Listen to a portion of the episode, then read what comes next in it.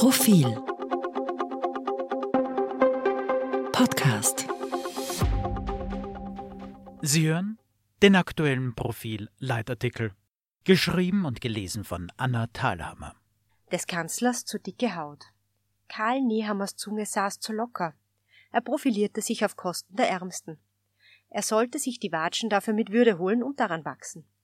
Wissen Sie eigentlich, was die billigste warme Mahlzeit in Österreich ist? Laut Kanzler Karl Nehammer ist das ein Hamburger von McDonalds. Der kostet 1,40, mit Pommes nur 3,50, trompetete er bei einer ÖVP-Parteisitzung in Hallein.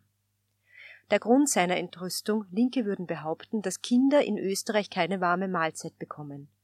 Zustimmendes Gemurre an den reich gedeckten Tischen. Es ist davon auszugehen, dass auf Steuerzahlerkosten geladen wurde. Ein Nehammer Faktencheck hat ergeben, der Hamburger ist teurer, aber seine Aussagen disqualifizieren sich auch sonst. Dass man sich als oberster Regierungsvertreter ausgerechnet die Schwächsten und Ärmsten in diesem Land als Gegner am politischen Spielfeld aussucht, ist wirklich kein Zeichen von Größe. Es hat dazu auch wenig mit der christlich-sozialen DNA zu tun, die der ÖVP seit Gründungstagen zugrunde liegt. Die Kanzlerrede ging in verheerender Tonalität weiter. Frauen, die kein Geld haben, sollten mehr arbeiten gehen. Der Kanzler schwafelte, dass es ja wie in der DDR sei, wenn der Staat kontrollieren wolle, was Kinder essen. Weiters kam er zu dem Schluss, man lebe in Österreich in einem der besten Länder der Welt. Das ständige Gejammere sei auch keine Lösung. Das ist der einzige Teil der Rede, bei dem man Nehammer vollumfänglich zustimmen kann. Hierzulande ist ein gewisses Dauergeraunze zum Grundgeräuschpegel geworden und ja, das ist ein Problem. Es wäre dann aber auch konsequent, wenn die ÖVP mit gutem Vorbild voranginge und selbst einmal mit dem angeprangerten Gesude aufhören würde. Was auf die Nehammer-Rede folgte, war ein Klassiker der heimischen Politikreflexe. SPÖ-Chef Andreas Babler roch eine mögliche Profilierungsmöglichkeit und berief eilig eine Pressekonferenz ein. Die FPÖ tat, was sie momentan gefühlt dreimal pro Woche tut, in einer Sprache voller Superlative einen Rücktritt zu fordern. Die Neos waren wieder einmal entsetzt, die Grünen wussten nicht, wie mit dem Fauxpas des Koalitionspartners umgehen und duckten sich irgendwie vorbei. Das offizielle Österreich war völlig außer sich und das hat vor allem auch mit der Nationalratswahl 2040 zu tun. Bis dahin ist es zwar offiziell noch fast ein ganzes Jahr hin, aber die heimische Politik benimmt sich, als ob es nächsten Sonntag soweit wäre. Es lässt erahnen, wie die nächsten zwölf Monate werden anstrengend für Politik wie Bevölkerung, die sich auf hysterische Debatten einstellen kann. Aber abgesehen von der jetzt schon nervtötenden Tonalität ist rein sachliche Kritik an Nehammers Aussagen angebracht. Vor allem, weil die ÖVP für einige dieser angeprangerten Zustände politisch seit Jahrzehnten mitverantwortlich ist. Frauen sollen mehr Vollzeit arbeiten gehen.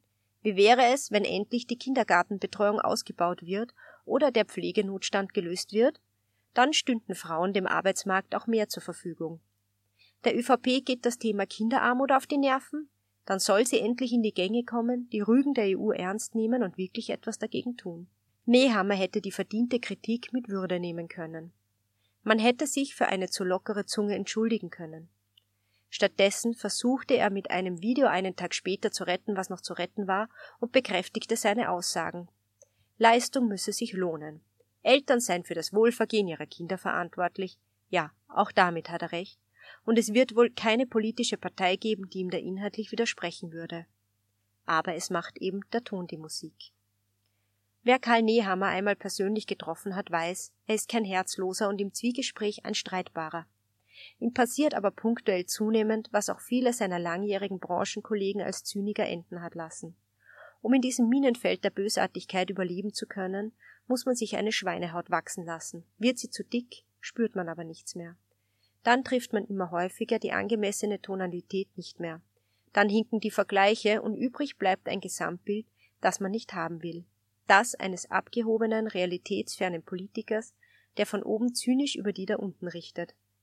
Wer sich in der Politik den Schlüsselerfolgsfaktor Empathie bewahren will, muss mutig sein, sich seine Watschen und Verletzungen abholen, Fehler eingestehen, mit Würde und Demut. Österreich hat an der Staatsspitze Menschen verdient, die diese Größe besitzen.